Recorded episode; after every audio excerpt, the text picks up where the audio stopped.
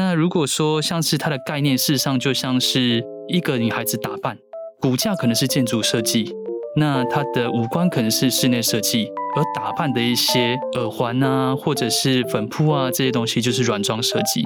那以现阶段来说，因为刚 Harrison 有说到，就是台湾没有软装这方面的专门。以现在来说，台湾本地学软装设计的门路是会比较少。